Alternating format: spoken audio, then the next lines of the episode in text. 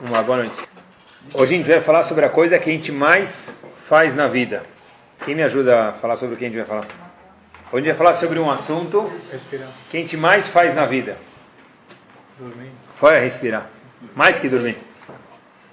Quem tem uma sugestão? Pensar. Pensar, ó. Aqui, aqui é grupo de elite, pensar você, mas Falar. que as pessoas mais fazem na vida.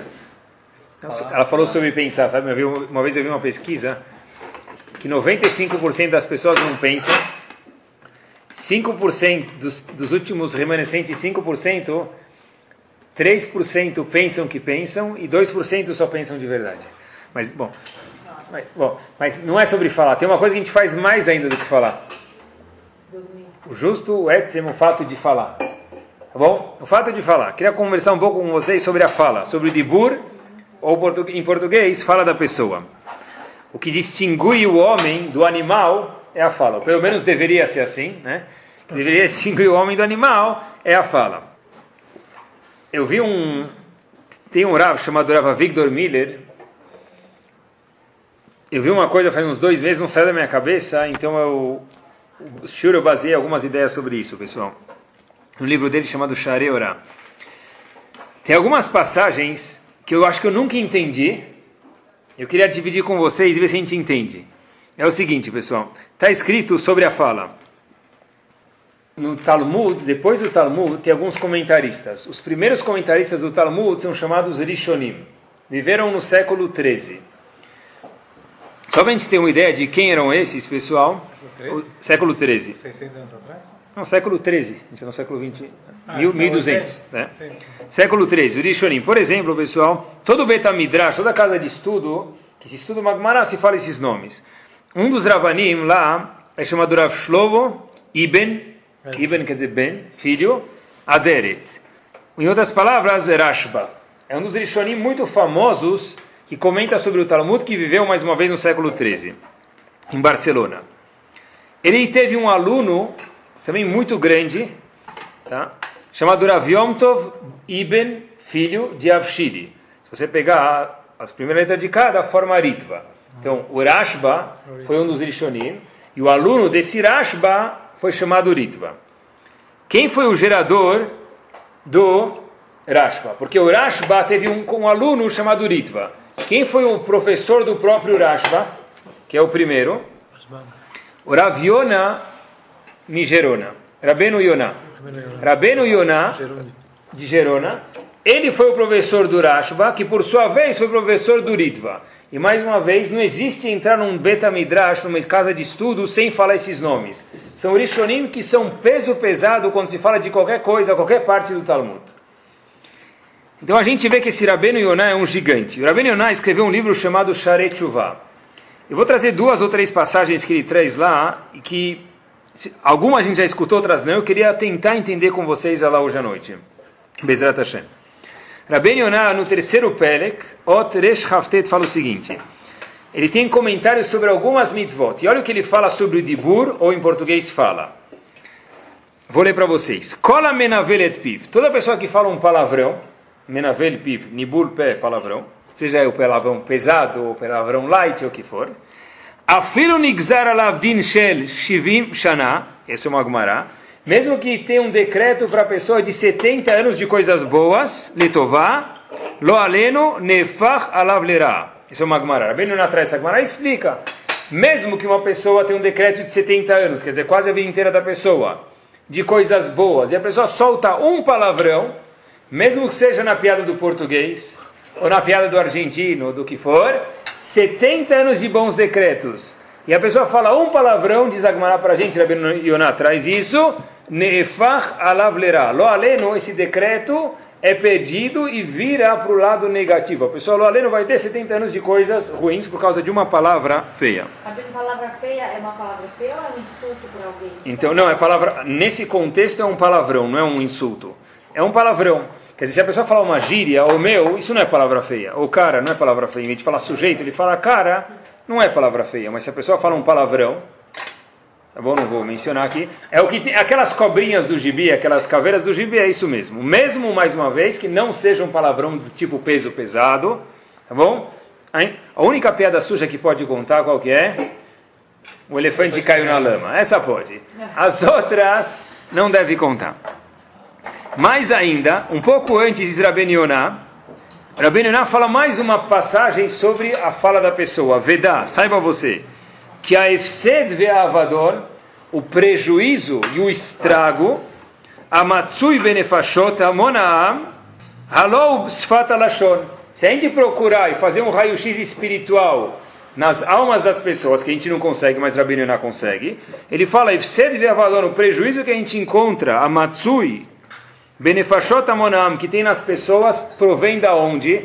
Porque algumas Neshamot estão com a perna quebrada, outras almas estão com dor de cabeça, por quê? E daí por diante. Aló o Sefat Alashon, o jeito que a pessoa usa a boca dele. Quer dizer, Rabbeinu Yonah, era Rabbeinu do Rashba, que por sua vez o Rashba era o Rav do Ritva, que são gigantes, diz, algumas vezes, quanto é grave a pessoa falar o palavrão, falar feio. E terceira e última passagem, pessoal no, aparece no Rabbeinu não, mas é uma Gemara também, uma Sechet Sotada Membet Amudalev diz o seguinte para a gente. Tem quatro grupos de pessoas que não vão poder ver a Kadosh Baruch Hu quando Hashem se revelar. Mesmo que o cara cumpriu o Shabbat. Mesmo que ele jejuou em Yom Kippur. E etc e tal. Tem quatro grupos de pessoas que não vão poder, lo aleno, ver a face de Hashem quando Hashem se revelar. Quem são essas pessoas? Tem que ser coisa grave. Olha o que a Gumara fala para gente. Um, Kat letzim. Uma pessoa que é um palhaço. Não um palhaço que ele sabe, vai no, fazer festa de aniversário. O palhaço quer dizer aquele que zomba de tudo. Alguém fala uma coisa importante, ele vai dar uma risada e acaba com tudo. Dois, Kat Shakranim. Uma pessoa que é mentirosa, diz Agmará. O cara que é mentiroso também não vai receber a cara da Shekhinah. Só Hashem pode falar isso. É um Agmará. Três, Kat Hanifim. Um grupo de bajuladores. Um indivíduo lá faz crime no Shabbat. Fala para ele como ser tzadik. Como tzadik? Se o cara vai de carro na sinagoga Shabbat, como ele pode ser tzadik? E quatro, por último, kat mesaprei lashonará. Um, pessoas que falam lashonará, essas pessoas também nunca vão poder ver a cara de Hashem quando ele se revelar. Então, de novo, uma pessoa que é palhaço, mentiroso, bajulador ou que fala lashonará, essa, esse tipo de pessoa nunca vai ver Hashem. Qual é o denominador comum dessas quatro pessoas, pessoal? O que, que eles têm em comum, esses quatro? O que eles têm em comum, denominador comum dos quatro, mentiroso, bajulador, o palhaço, ou a pessoa que fala Shana, é que eles usam a boca dele de uma forma ruim. Os quatro têm o mesmo denominador comum. E os quatro estão fazendo relação ao próximo. Isso, os quatro em relação, mas em, o que? Não é com a mão. Tá. Não é com o olho, os quatro é com a boca. Olha que interessante, pessoal. Então, todas essas três marotas que a gente mencionou, do falar palavrão, ou Rabben que falou que a maioria do problema que acontece nas neshamot das pessoas, nas almas das pessoas é por causa da boca. Ou essas quatro pessoas que não vão ver a Shekhinah, todo o que eles têm em comum, todos os grupos aqui que a gente mencionou, é o que? Que não usam bem a boca. Tá bom? E todo mundo já escutou quanto é grave usar mal a boca, não é sobre isso que eu vou falar hoje. Mas a pergunta que eu tive para mim mesmo, sendo sincero, me, pergunto, me permito a ignorância, é qual que é o big deal de não usar bem a boca? O que é tão grave? Não está escrito isso sobre alguém que faz avodazara idolatria. Tem três pecados capitais: idolatria, relações sexuais proibidas e matar uma pessoa. Sobre isso não está escrito essas coisas. Está escrito que a pessoa usou mal a boca dele, falou Lachanará, a gente sabe que é Lachanará, ou mentiu, ou falou palavrão e daí por diante, como a gente já mencionou. Mas por que é tão grave usar a boca mal? A gente já sabe que é grave, mas será que dá para entender por quê? Então, sempre tive essa dúvida, qual é o big deal? Por que é tão grave usar a boca mal? O que tem de tão grave, pessoal? Quem já escutou o Hafetz Haim falar que no começo do livro do Hafetz Haim, de Shimnat Lashon, ele já fala que com um Lashonará a pessoa pode transgredir inúmeras transgressões, 20, 30 transgressões da Torá, com um Lashonará. Por que, que, é tão grave usar a boca de uma forma não produtiva? Por que, tão, que é tão grave, pessoal? Eu vi uma coisa fantástica, esse Rav Miller, Zecher Tzad Vikadosh Bracha, conta pra gente o seguinte. Rav Miller diz pra gente o seguinte, pessoal. Agmará conta pra gente, no Tratado de Baba Batra, Daftet Amud Bet. Ele faz uma observação no Agmará. Amaravitzhak, falou quem? Ravitzhak, diz Agmará pra gente. Cola no tem frutaliani. Toda pessoa que dá um dólar, dez dólares, mil dólares, o que for que ele pode dar para um pobre, Mitbarech Beshesh Brachot. Ele ganha quantas bênçãos de Hashem? Seis bênçãos. Ve'amefayisó bedvarim, continua a Gemara dizendo pra gente, uma pessoa que apazigua o ani que vem, ele vem lá, coitado, está pedindo cá, então ele vem já emocionalmente mal. Uma pessoa que dá um conforto, uma palavra boa, ele ganha quantas brachot? 11. Então, repetindo, a Gemara diz pra gente, uma pessoa que dá uma tzedakah, uma pessoa ganha seis brachot. Uma pessoa que dá uma palavra bonita, ganha quantas? 11.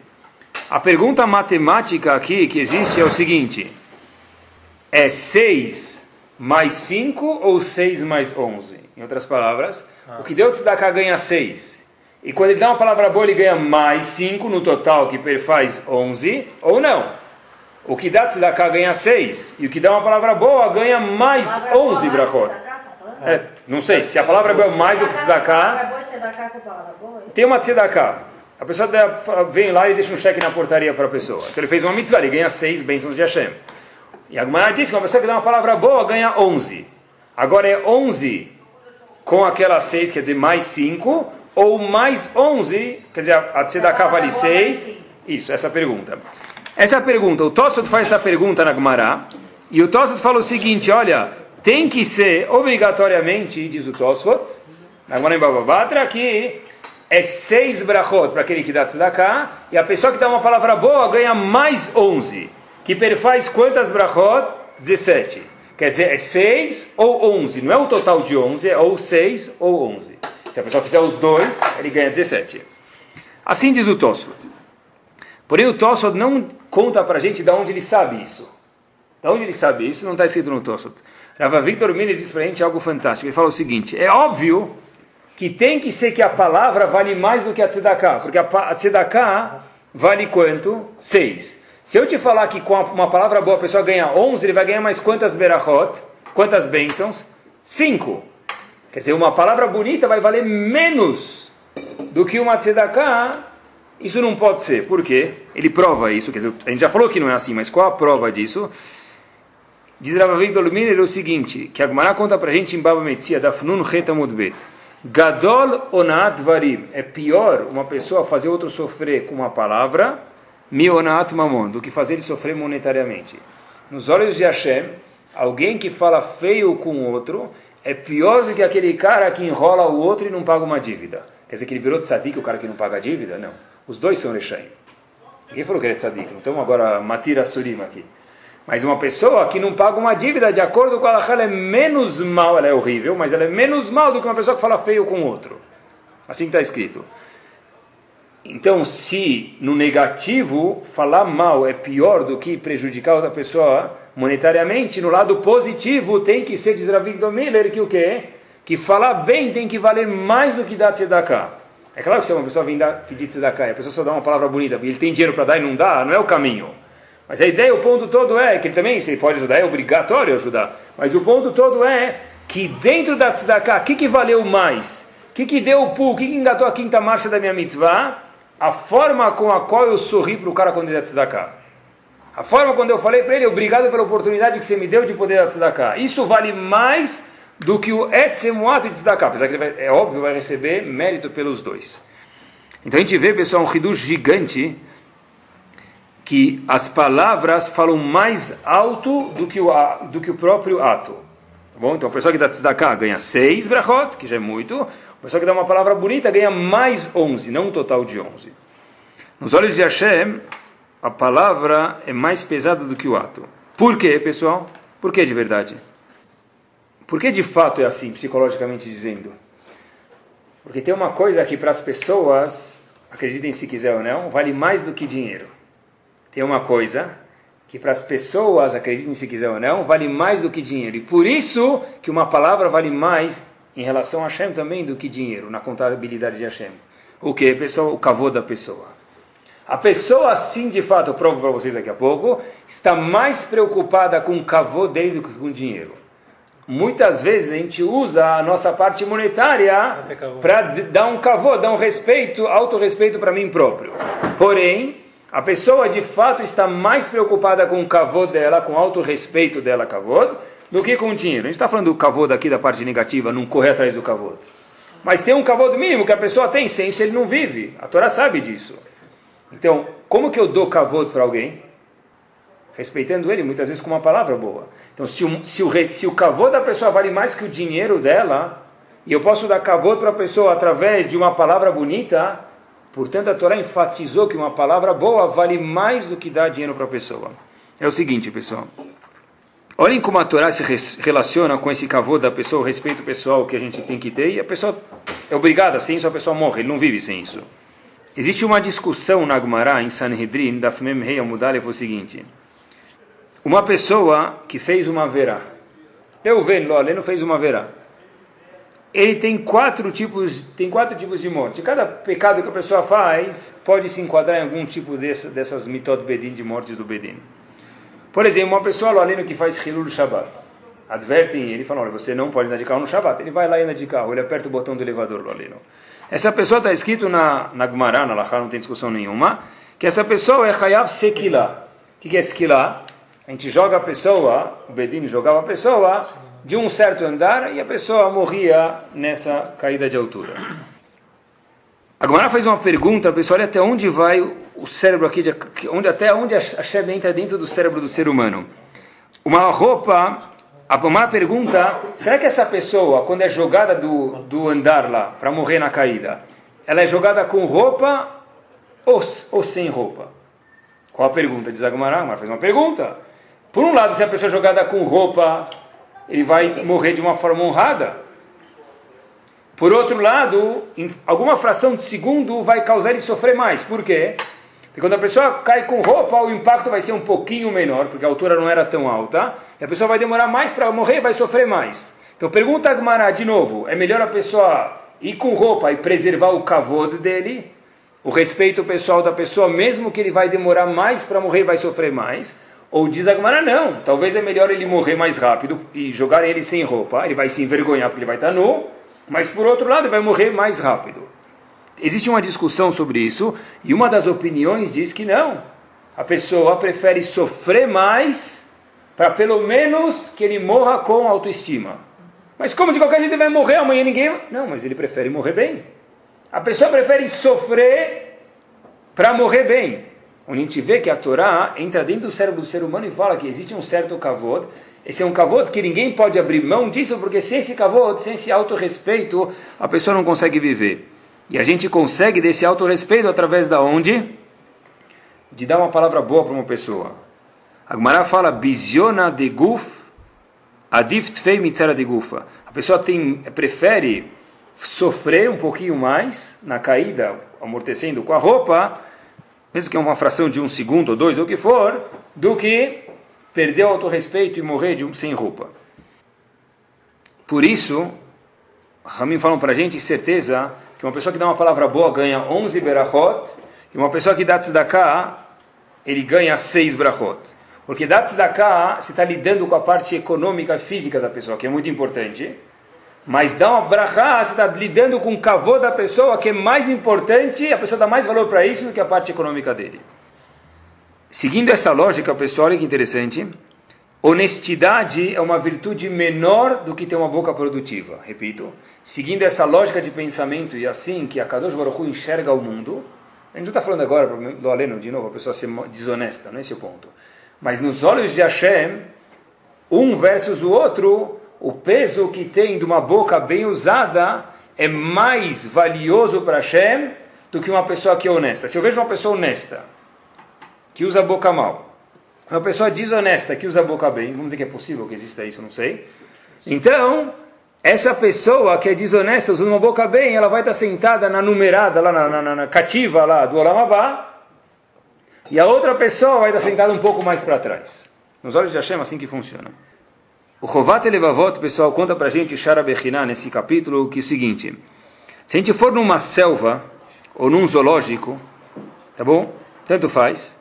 Hoje em dia a gente pode até entrar num shopping e ver a mesma coisa. Antigamente era só na selva que tinha animais, hoje no shopping, tá? Tem lá na esquina, na principal, tem o totó lá fazendo o cabelo, fazendo a unha, tem cabelo, unha, tem banho de ofurô, tem tudo isso, sabe melhor do que eu, não é? Tá bom, mas antigamente era no, no zoológico. Diz o Rovat Levavot para a gente, por que a gente não vê dois animais indo na Vila Buim tomar um shrab tomar um cafezinho? Não, já tem, já tem lua de mel para cachorro, a gente já falou isso outras vezes, né? Mas tudo bem. Mas por que a gente não vê dois cachorros, voo de cachorro? Tá bom, então voo panorâmico de cachorro. Leva só cachorro. Leva só cachorro, tá vendo? Na minha rua também, na rua de Estivá sempre vem, tem um leve trás de cachorro, todo bonitinho, tá mais bonito que táxi de ser humano. Mas, pessoal, olha que interessante, pergunta como a volta, por que a gente não vê dois cachorros, ou dois elefantes, ou dois rinocerontes, indo tomar um cafezinho? Bater um papo. Enquanto a gente vê dois seres humanos, esperamos que sim, indo tomar um café, indo bater um papo, indispensável. Por que um acontece com pessoas e não acontece com os animais? Diz o Rovat Levot para a gente, a gente vê que está tudo na Torá, é o seguinte, o homem não consegue viver sem, com, sem se relacionar com os outros, é indispensável isso.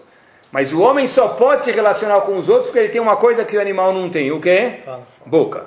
Por isso, por causa da boca, o homem vai tomar um cafezinho com o amigo dele, vai jogar bola e depois vai tomar um guaraná com o amigo dele. Enquanto que o, o macaco, mesmo que é o mais distinto dos animais, nunca se vê, um, por enquanto, nunca se vê o macaco indo para Paris, no Champs-Élysées, tomar um cafezinho com uma macaca. Não vai ter isso. Por quê? Porque ele não falta para ele o dibur, a fala. E a fala é o que conecta as pessoas e faz as pessoas poderem se relacionar. Olha que interessante, pessoal. A gente falou que aqueles quatro grupos que não recebem Penei não recebem a Kadosh Baruch Hu, são os mentirosos, palhaços, bajuladores e pessoas que falam na Shonará. O denominador em comum desses quatro é que eles não usam bem a boca. Por quê, pessoal? Lashonará, eu falo mal de uma pessoa. Bajulador, eu pego e falo para a própria pessoa, olha como ser tzadik, olha como ser bom, mesmo que a pessoa é ruim. Tá bom? Pessoal, a gente vê que esses quatro, o denominador comum deles é que eles usam mal a boca. Pessoal, olha que interessante. Sobre uma pessoa que come tarev, o que entra na boca dele, se ele comer tarev, e mais uma vez é proibido comer tarev, isso é óbvio e é uma verada da Torá, mas sobre uma pessoa que come tarev, não está escrito que ele não vai receber o cara da Shekhinah se ele comer tarev. O que entra não está escrito, mas o que sai da boca da pessoa, se ele mente, por exemplo, está escrito que ele não vai receber Penashkinah. A gente vê que os dois são graves, mas um ante o outro, o que sai da boca da pessoa é mais grave do que o que entra. Por quê? Porque o cavô da pessoa, o respeito que tem, vale mais do que a parte monetária. Então tem que tomar mais cuidado com a fala do que o resto, pessoal. Vi uma história muito interessante. Purim, sabe que tem um costume dos rabanim todos, e principalmente os gigantes, receber pessoas. Todo mundo vai lá entregar Mishloch Manot, e pedir brachá, escutar um Dvar Torah, e comer um pedaço de bolo, os Neaman e daí por diante, tá bom? Nada menos, nada mais diferente do que isso é na casa do gigante Rav Shlomo Zalman Auerbach Zeker Tzadik Vekadol Bracha. Purim, o indivíduo sabia que tinha uma pessoa que era muito próxima do Rav Shlomo Zalman, e entregar Mishloch Manot para ele. Então esse indivíduo, vamos chamar ele de Reuven, falou para o amigo dele, Shimon, Shimon, você vai entregar presente, Mishloch Manot para Shlomo Zalman, leva minha filha junto com você. Por quê? Minha filha quebrou o noivado, ela está acabada, ela está sentindo muito, muito mal, estava sentindo muito sentida. Ela está sentindo muito mal. Ela está precisando de um empurrão na vida dela, escutar umas palavras bonitas. Então, falou esse indivíduo para o outro que era amigo do Shlomo Zalman, leva minha filha junto para que ele dê uma brachá para ela, dê um incentivo. Ele falou, claro. Esse indivíduo chega lá na casa do Shlomo Zalman com essa menina, com essa jovem, e aí, o Zalman, o cara já fala para o Shlomo Zalman, olha, vim trazer essa, essa minha vizinha, pedir uma brachá, pedir para conta toda a história. O Shlomo Zalman levanta da sala dele, vai para a sala do lado, conversa com essa menina, e ela sai toda acesa da sala, ganha uma brachá, ele contou para ela assim, o sofrimento dela, que é difícil, entendeu ela, daí por diante. Esse indivíduo que trouxe essa menina para o Shlomo Zalman, falou, Rav, por que você levantou para a sala do lado? No meio da cidade de Purim com todo mundo, se levantou. Todo mundo que vem, você dá brachá na frente de todo mundo, uma brachá, conta uma história, uma piada e acabou, tchau. Por que, que você levantou para a sala do lado? Shlomo Zalman, como assim? Por que levantei para a sala do lado? Não entendi, que pergunta é essa? Quando você me falou que ela quebrou o noivado, automaticamente eu entendi que quanto tempo ela deve ter sentido mal? Algumas horas sentido mal, e ainda mais para vir pedir uma brachá para mim, ela deve estar com certeza sentindo o quê? Horrível. Provavelmente quando eu der uma brachá para ela, o que, que vai acontecer? ela vai começar a chorar. Eu vou fazer ela chorar na frente de todo mundo? É óbvio que eu tenho que levantar para a sala do lado. Entenderam ou não? É o mínimo cavodo da pessoa, isso vale mais do que o dinheiro.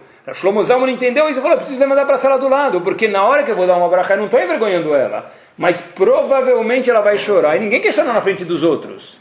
Para lidar com esse cavô mínimo que a pessoa tem, aí eu preciso, diz a Shlomo Zalman, ir para a sala do lado. Isso, na verdade, pessoal, é entender o cavô da pessoa, o cavô mínimo e excepcional que a gente tem que cada um guardar, e a sensibilidade que a gente tem que ter com o outro, isso tem que dar mais peso ainda do que o dinheiro no enfoque da Torá. Claro que Deus me livre sem ser desonesto, isso é óbvio. Pessoal, diz Victor Miller, quem não precisa de uma palavra boa?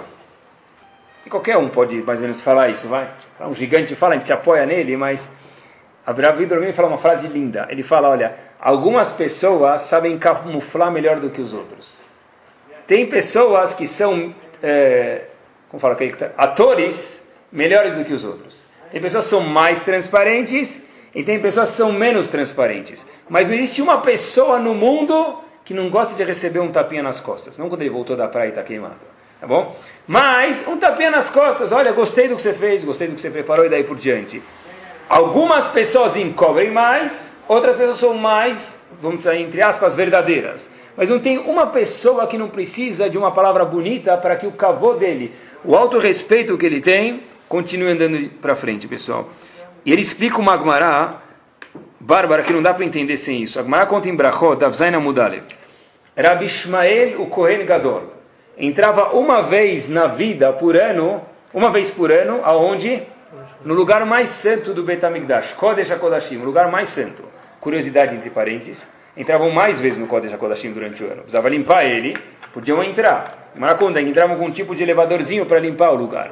Mas como serviço religioso, uma vez só entrava o Kohen, Gadol, no Kodesh HaKodashim Yom Kippur. Rabi Ishmael entra lá dentro, e acontece uma cena muito interessante contar Gmará para a gente. Ele foi fazer o Ketoret, o incenso, e Hashem pediu para Rabi Ishmael uma brachá. E Rabi Ishmael deu uma brachá para Hashem. E a Gemara conta isso para a gente. Essa Gemara é impossível de ser lida. Se ler essa Gemara no pré da, da escola, no jardim da escola, então mais uma vez ela é fofa, ela é linda e ela é Hello Kitty de novo, tá bom? O que, que é essa Gemara? Ela é linda, ai, o menino deu uma brachá para Hashem. Mas epa, peraí. Quer dizer, como é que uma pessoa pode dar uma brachá para Hashem? Por que a vem contar isso para a gente? Como é capaz de um ser humano dar uma bênção para Hashem? Diz Rava Victor Lumino na mesma ideia de pensamento, pessoal, olha que interessante, a mesma linha de pensamento, com um passo adiante. Hashem veio ensinar para a gente o seguinte, Lelamdeno, essa Gemara, chegar Mahigdolim, a pessoa maior do mundo, economicamente, socialmente, familiarmente, todos os entes possíveis, Nitzrachim leosafat koach veru achaim. A pessoa precisa de um assoprão na vida, o que? Um estímulo, uma palavra bonita, um elogio. Abba alidei idud vechizuk. Isso através vem de um, estímulo, um, um empurrão. Divrei beracha. Uma palavra bonita. Olha como está bem arrumado hoje. Gostei da tua gravata, gostei da tua camisa, gostei da tua mesa, gostei do teu jantar, gostei do fato que você chegou sorrindo em casa, gostei do fato que você chegou cedo na sinagoga. Um milhão de exemplos. Diz ele, não, essa é impossível de entender, só assim dá para entender. Hashem pediu uma bênção para o Kohen Gadol, Hashem precisa de uma bênção, Hashem não precisa porque ele é perfeito, mas ele vem ensinar para a gente que mesmo o mais perfeito do mundo, de alguma forma ou outra precisa de um incentivo, de um estímulo, de um empurrão. Todo mundo precisa de uma palavrinha bonita, pessoal. E a gente normalmente tem a tendência a furar nisso sem querer. A gente, eu digo às pessoas, não sei se vocês, mas as pessoas no geral. Uma vez eu vi, tinha um pai e um filho. E um indivíduo chegou para esse pai e falou: Olha, olhando para o teu filho, eu sei que Deus existe. Poxa, eu fiquei tão feliz, falei para esse cara, falei, olha, bonito que o cara falou um elogio para o pai. Ele falou para esse pai, olha, eu sei que Deus existe. Eu estava lá, falei, olha, que, que, que do Hashem ele fez.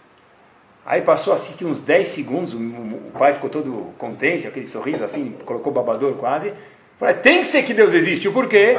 Como pode ser que um pai tão feio assim tem um filho tão bonito? É milagre, tem que ser que Deus existe. Esse tipo de comentário não é piada do português, piada do português pode fazer. Esse tipo de comentário, às vezes, pode entrar dentro da pessoa e ele fica chateado. É mais grave do que pegar 10 reais do bolso do cara e passar a mão fina e sair correndo. É mais grave, pessoal. Outro dia também eu vi um casal e tinha uma pessoa que falou para esse casal o seguinte: Olha, vocês parecem dois irmãos. Aí que, puxa, que legal, cara, né? Não param de brigar. Então, de novo, deixa o cara subir assim no Everest, parecem dois irmãos, aí tá, joga lá de cima, não para de brigar. Levantou o cara direitinho, né, para jogar para o machucado ser maior. É usar, é, é, é, é tanto quanto palavrão, porque a gente falou, tem outros casos também são graves. A gente vê quanto isso é grave, pessoal, e todo mundo precisa de uma palavra boa. Alguns demonstram mais, outros menos. Não tem ninguém que não precise. Tem momentos que a gente sabe que a gente precisa. Mentiroso quem fala que não precisa. É Pinóquio, pessoal. Uma vez um aluno, foi na verdade essa, essa, semana, eu estava preparando o shiur, e nada acontece sem... Por acaso, um aluno chegou e falou assim para mim, Motzei Shabbat, agora faz 4, 5 dias atrás, eu estava preparando o shiur, e o menino falou, Rabino, gostei da tua gravata, bonita gravata. Eu fiquei olhando já, o que, que eu já logo imaginei? Posso ir para casa hoje à noite? Posso pedir liberação? O menino não falou nada, era o menino da sétima série, eu falei, gostei da tua gravata. Permitam a minha incapacidade aqui, entre aspas, eu adorei o elogio, eu curti o elogio. Falei, o que, que você falou? Repete, eu quero escutar de novo. Eu gostei. Mas não foi ele que comprou. Não, ele gostou da minha gravata. E qual o problema? Se eu fui escolher a gravata, talvez demorei 10 minutos na loja, podia ter comprado em uma ou meia hora, ele gostou da minha gravata, ele apreciou minha gravata. Foi o primeiro que apreciou minha gravata. Ah, mas isso é fragilidade do ser humano.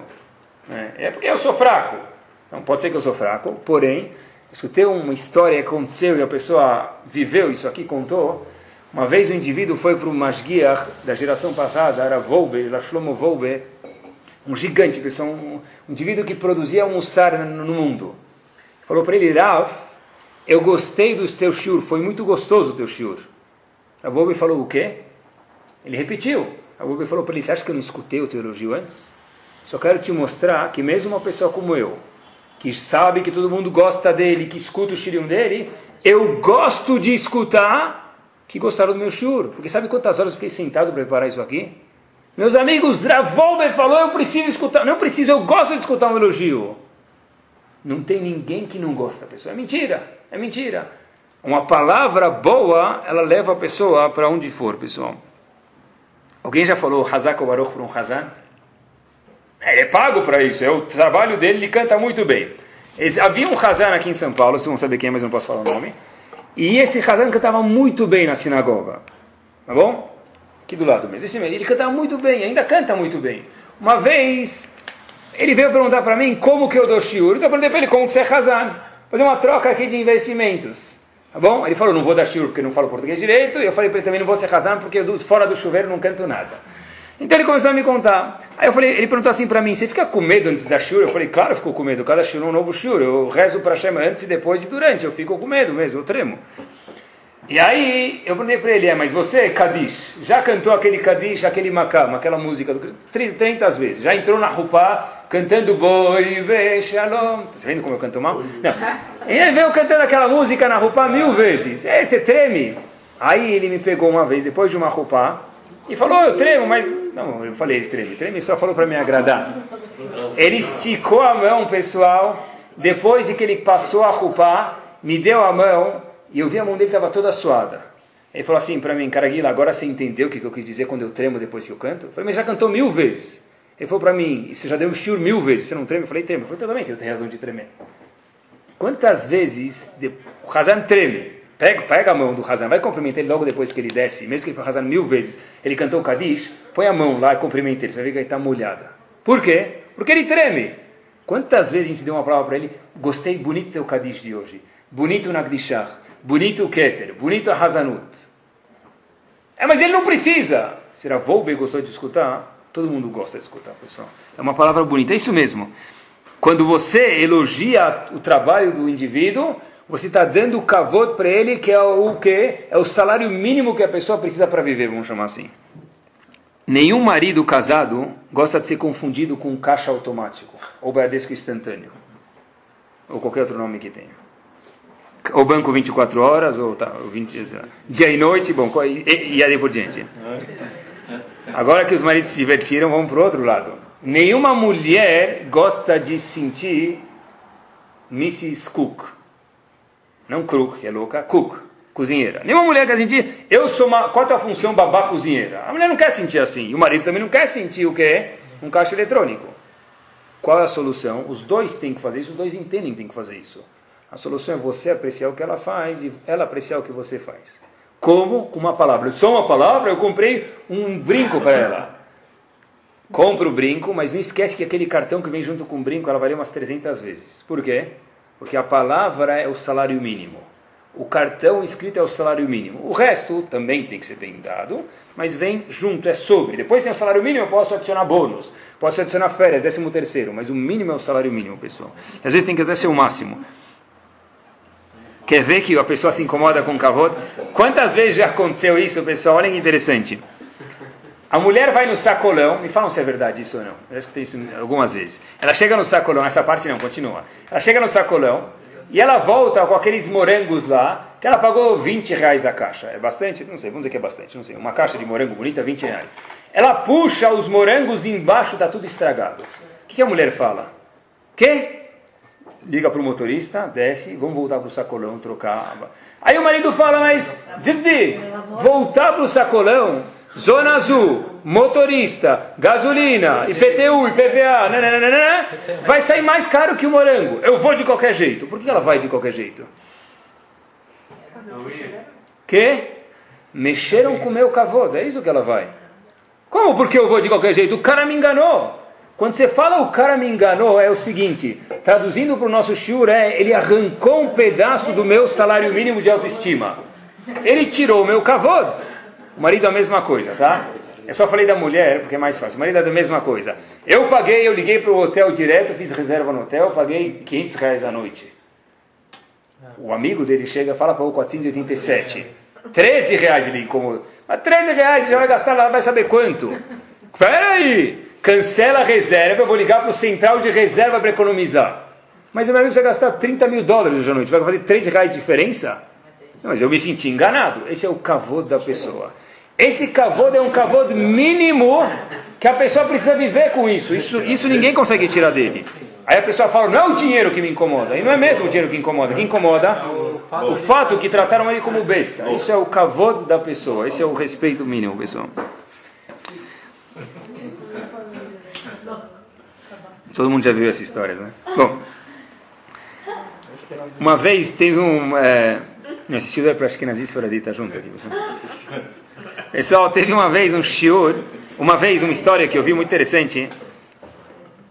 Teve um menino, história que aconteceu em Nova York, usava Nishivá, o nome dele era Moshe.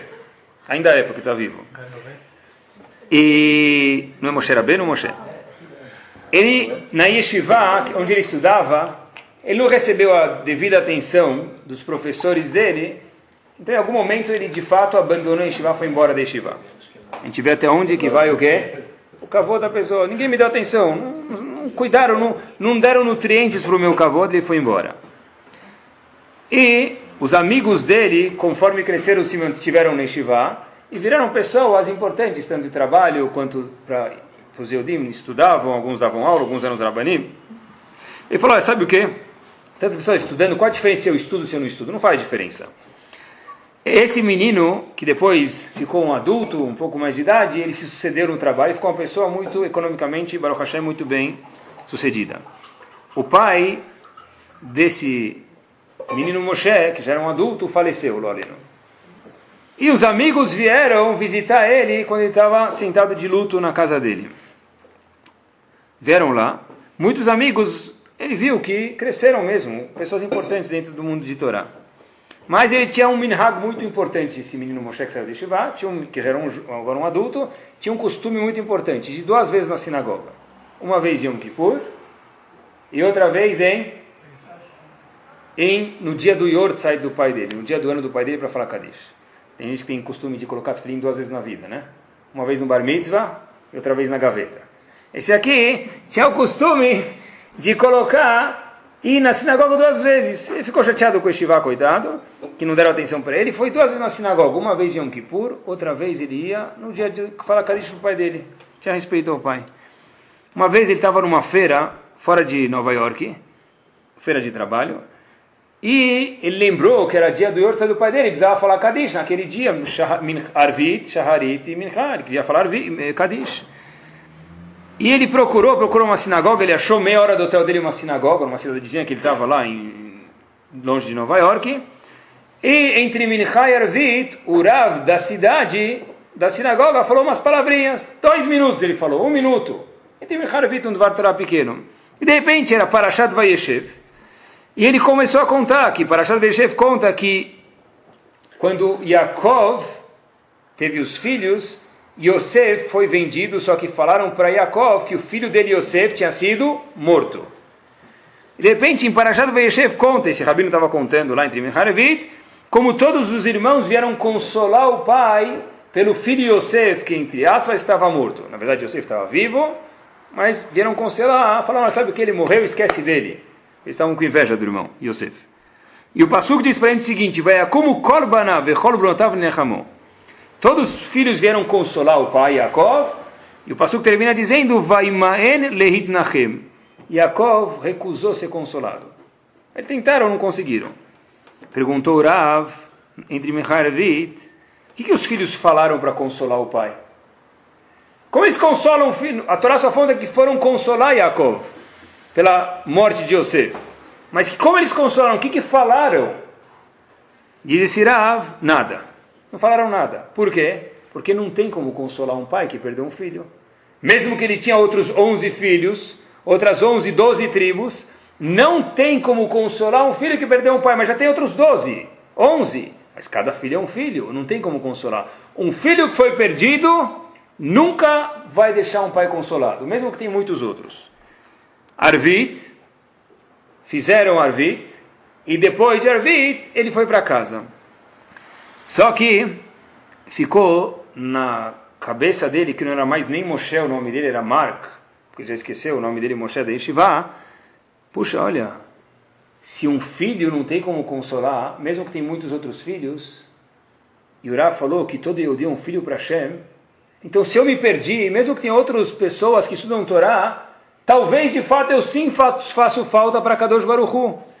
E começou a pensar assim.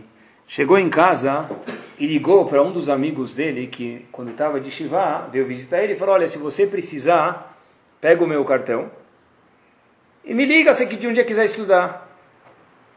E esse indivíduo, vamos ver quantos anos ele tinha, voltou para casa, pegou o cartão, ligou para esse amigo e falou, sabe o que eu quero estudar? Quero começar a estudar, quero voltar a estudar de novo. Perguntaram para ele por quê? Foi aquelas palavras do rabino que falou, dois minutos entre Micharbit que entraram na minha cabeça e não saíram mais. E foi o teu cartão que você falou para mim há dezenas de anos atrás. Se algum dia você quiser estudar, me liga. Esse indivíduo, Marco Moshe, a história aconteceu, o indivíduo está vivo, fez Teshuvah com 70 anos de idade. Como ele fez Teshuvah? Porque alguém foi visitar ele e jogou uma palavra bonita. Falou assim, um dia se quiser estudar comigo, me liga. O cartão ficou embolorado, já passaram dezenas de anos. E o Rabino entre Minchai e Rabin falou uma, um Dvar Torah em Yaakov e Yosef. O Rabino nunca imaginou que ia produzir um efeito. Essa é a força da palavra. A gente não sabe onde a palavra vai chegar. A gente não sabe em que momento vai entrar a palavra no ouvido de uma pessoa. Se entrar no momento certo, a pessoa traz. Ele ganha um strike, ele, ganha, ele, ele consegue fazer a pessoa de verdade mudar uma pessoa, pessoal. Olha até onde vai isso, olha até onde vai o cavô da pessoa. Se a gente olhar, tem uma lahá, é importante que a gente saiba isso, quer dizer, não tem nada a ver com a gente, que nem tem a ver, mas é uma lahá que consta, vigora no Shulchan Aruch. Está escrito que quando uma pessoa falece do areno, se faz um espeto, um discurso sobre aquela pessoa. E o Shulchan Aruch diz que quando alguém vai falar sobre essa pessoa, então muito cuidado, porque a pessoa quer ser gentil, com boas intenções, ele acaba elogiando, e está escrito no Shulchan Aruch que a pessoa pode elogiar só um pouquinho a mais do que a pessoa era. Porque vamos dizer que a pessoa que estava lá, o exemplo que a gente trouxe antes, vai, não cumpria Shabbat. Falava, esse indivíduo que está aqui, que faleceu, é um tzadik. Ele era Shomer Shabbat. Era mentira. Se alguém fala uma coisa que a pessoa não é, está escrito que, diz o Shulchan Aruch, e a, a, a Gemara conta isso para a gente, Gorem Ra'aliatzmo. Isso faz mal para a própria pessoa que está dando discurso de lamentação, e para o falecido também, porque vão cobrar do falecido e falam, opa, estão falando de você uma coisa que você não era, cadê o que, que falaram de você? Cadê o que esperavam de você? Assim está escrito na Lachá. Agora, por outro lado, um pouquinho a mais pode elogiar. Por que, que pode elogiar um falecido a mais? Qual a diferença? O cara já morreu. Qual a diferença aqui que você vai elogiar ele? Qual a diferença aqui que vão elogiar a pessoa? Ele já faleceu, ele já está na verdade na frente do, do nariz dele. Qual a diferença? Não é pela família. A Gemara conta pra gente, quer dizer, fora a família vai se confortar, tem razão, mas a razão que se elogia a pessoa, quer dizer, e mais uma vez só um pouquinho a mais pode não mais, se não faz mal, é pela seguinte razão. Mesmo o falecido, está escrito na Lahá, tem Nahatruach, tem proveito do elogio que falam sobre ele. Entenderam o que quer dizer falar bem de uma pessoa? Entenderam o que quer dizer cavô da pessoa? Mesmo um cara que faleceu, esse indivíduo já está vendo a chama na frente dele, acabou, não tem mais aqui bajulação me elogiaram. Qual a diferença? Faz diferença escrito que essa pessoa ele vem para escutar o esped, porque ele tem prazer do elogio que dão para ele. É, é, o, é, o, poder, quer dizer, o gigante que, que uma palavra pode dar para uma pessoa, pessoal. É interessante é, é, até onde vai isso aqui. E é incrível que a gente vê que no mundo é assim que funciona mesmo, mesmo cientificamente. Tem aqueles doutores da alegria. Como funciona isso? não é, não é somente alegria, é o tom que a pessoa vem. Dá uma, que dizer alegria? Ele vem na conta piada do português para o paciente? Claro que não. Ele vem motivando o paciente a fazer o quê? A sentir melhor. E cientificamente eu perguntei, é provado que as pessoas têm uma reação a melhorar maior. Por quê? Porque você me deu uma motivação. Você, eu estava lá na cama do hospital faz 40 dias, ainda não tenho mais vontade. Você me deu motivação. Você, você deu o meu salário mínimo de kavod. Agora eu estou com vontade já de reagir. Isso cientificamente faz a pessoa reagir. Até onde vai as palavras, o kavod que a gente pode dar para uma pessoa? Uma vez eu fui visitar até um, uma pessoa no hospital e tinha um fisioterapeuta lá. Esse fisioterapeuta estava fazendo a pessoa lá soprar tudo. Depois eu falei para o fisioterapeuta, olha, você é caprichado mesmo. Ele falou, por quê? Eu falei, você entrou lá todo alegre, gritando, falando alto. O cara saiu de lá, o paciente estava muito bem. Ele falou, nem sempre dá certo. Eu falei para ele, por quê? Então o fisioterapeuta contou que uma vez ele entrou num quarto de uma senhora de idade e começou a falar, falar, falar, olha, vamos aí, vamos assoprar, vamos andar, vamos levantar a mão. Aí a senhora falou para a enfermeira, um cochichou, e a enfermeira falou para esse fisioterapeuta o seguinte, ela pediu para avisar que ela não é surda. então, mas a ideia ainda vigora, a ideia ainda vigora que o quê? Que a pessoa de fato, cientificamente, quando eu falo uma coisa, motiva a pessoa chamada idud. O que é idud em hebraico? Motivação. Vem da palavra o quê? Od, mais um pouco. Mais um pouco. Uma palavra, dá mais um pouco, a pessoa cientificamente até melhora. E para terminar, a gente fez uma pergunta. Por que, que esses é tão grave usar a palavra mal. Porque as pessoas que não vêm a Shekhinah são pessoas do aleno que usam a palavra, usam a boca de uma forma não produtiva, contraprodutiva. Por que, por que ainda mais, a gente falou que uma pessoa que fala uma, um palavrão, essa pessoa mesmo tem um decreto de 70 anos bons, ele perde tudo isso. Por que ela é tão grave? É de grave, mas por quê? Eu acho que essa é a resposta, pessoal. Deve ser que essa é a resposta. Fiquei pensando bastante, talvez seja essa Bessiata de Shmaia que é o seguinte: uma vez que o poder da boca ele é tão grande, ele é tão imprescindível, ele é tão indispensável para o ser humano, se você usar isso de uma forma ruim, você está pegando uma Ferrari andando a 23 km por hora na estrada. Para isso não precisa de uma Ferrari. Você está pegando um anel de brilhantes que vale 100 mil dólares e lavando com bombril uma, a louça. Mas é para isso que eu te dei um anel para lavar louça? Tira! Depois é isso mesmo. Gente está falando se o poder da boca, eu acho que essa é a resposta. Se o poder da boca ele é tão forte e você, e eu ou Eudia, usa ela de uma forma contraprodutiva, não boa, isso é grave. Quer dizer, quando a Hashem fala que usar a boca de um jeito ruim, isso faz mal, não está falando para a gente quanto a Hashem é ruim. Muito pelo contrário, isso mostra quanto poderosa, como a gente provou aqui, é a boca da pessoa. Quanto grave é, pessoal. E quanto produtivo é do outro lado. A coisa que a pessoa quer mais se sentir, com isso a gente pode usar a boca mesmo, é se sentir útil. Quantas vezes a gente já escutou alguém falar, olha, saí do meu escritório cinco minutos ou meia hora, eu recebi 30 e-mails. Quantas pessoas já não falaram, eu estava no meu celular, eu fui almoçar com meu amigo, eu desliguei o celular, depois eu liguei o celular, vi 30 chamadas perdidas. O que ele está falando quando ele disse isso para a gente? É? Olha como eu sou importante. É isso que ele está falando, não tem, outra, não tem outra tradução, é pachuta, é óbvio. Olha como eu sou importante. É isso mesmo. Uma palavra bonita, a gente mostra o cara é importante. Uma ligação, um e-mail também mostra que a pessoa é importante. É isso mesmo. Tá bom? Dez pessoas ligaram quando deu uma saidinha. É isso mesmo. É isso mesmo. É como é quando é demais, atrapalha. Né? Mas uma, é verdade, é isso mesmo. Eu vi uma frase, pessoal. Com ela a gente termina. Não é preciso ser importante. O importante é ser preciso. Repito. Não é preciso ser importante. O importante é ser preciso. Frase que mais emete do que essa é impossível, mais verdade do que essa é impossível. Que Bezat Hashem a gente possa usar nossa boca para motivar as pessoas, para fazer eles se sentirem úteis. E Bezat Hashem da mesma forma que quando se usa a boca de um lado ruim, lo aleno, as, eh, as consequências são muito graves, que a gente possa usá-la uma forma boa e tenha todas as berachot que a Kadosh Baruch Hu quer dar e Bezat Hashem vai dar para a gente quando a gente usa e usará Bezat Hashem a nossa boca de uma forma produtiva.